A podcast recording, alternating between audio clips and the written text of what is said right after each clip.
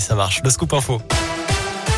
Et à la une, le bras de fer continue dans la Loire. On vous en parlait hier. Trois agents hospitaliers ont obtenu gain de cause devant la justice. Ils avaient été euh, suspendus pour ne pas s'être fait vacciner contre le Covid-19, mais le tribunal administratif de Lyon a décidé de suspendre cette sanction en attendant de juger l'affaire sur le fond.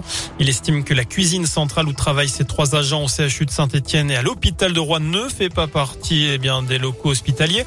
Euh, ils peuvent donc officiellement reprendre leur poste et retrouver leur salaire, sauf que deux d'entre eux ont été euh, empêché de cela euh, ce matin et même en début de semaine, même ce matin, vous allez le voir puisque Marie-Jo Ribeiro, elle a fait intervenir un huissier ce matin pour faire appliquer la décision de justice qui n'a rien changé.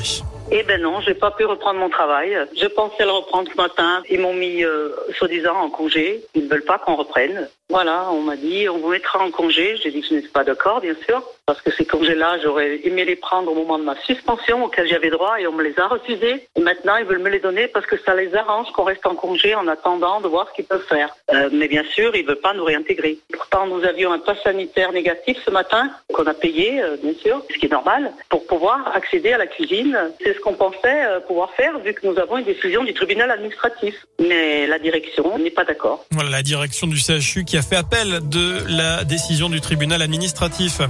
La route fermée tout à l'heure entre Sorbier et Saint-Chamond en cause un accident. Ce matin, aux alentours de 8h30, un poids lourd a perdu son chargement sur la départementale 1498 à Sorbier, juste avant d'attaquer la descente du Langonan. Une cuve de javel s'est éventrée sur la chaussée. Il a fallu l'intervention des pompiers pour nettoyer la route, mais aussi des services de Saint-Étienne Métropole. Sur les routes, justement, soyez prudents avec le changement d'heure ce week-end. Chaque année, les accidents de piétons en fin de journée augmentent de plus de 40% dans les jours qui suivent le passage à l'heure d'hiver à cause de la baisse de luminosité. Dans le reste de l'actu, ils avaient l'habitude de les fréquenter. Deux Français sur cinq ne sont pas retournés dans un lieu culturel depuis leur réouverture cet été. Résultat d'une étude demandée par le gouvernement et révélée par le journal Le Monde.